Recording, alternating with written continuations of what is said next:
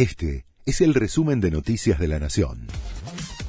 La Nación presenta los títulos de la tarde del jueves 7 de julio de 2022. Las empresas de turismo le respondieron a la nueva ministra de Economía.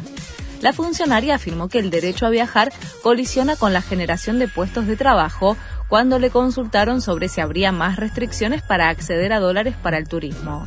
La Federación Argentina de Asociaciones de Empresas de Viajes y Turismo dijo que la frase de Silvina Batakis es desafortunada y que no tiene ningún sustento con la realidad. Crecen los sectores que se ven amenazados por el cepo a las importaciones.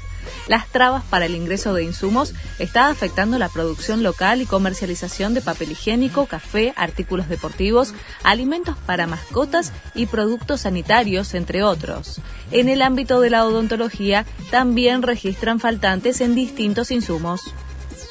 El campo ratificó el paro del 13 de julio el Consejo Directivo de Confederaciones Rurales Argentinas exigen un cambio de rumbo cierto en lo económico y una modificación urgente de la política de abastecimiento de combustibles.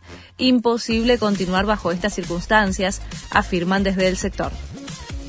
Sigue la tensión en Reino Unido tras la renuncia de Boris Johnson. Luego de la dimisión de más de 50 miembros de su administración, decidió dejar el liderazgo del Partido Conservador. Johnson se va a mantener en el cargo de primer ministro hasta que los conservadores elijan a un sucesor. Desde el partido anticiparon que buscan acelerar el protocolo para que se vaya lo antes posible. Rafa Nadal anunció que se baja de Wimbledon. El tenista español debía enfrentar a Nick Kyrgios en las semis, pero afectado por una lesión, anunció que deja el torneo.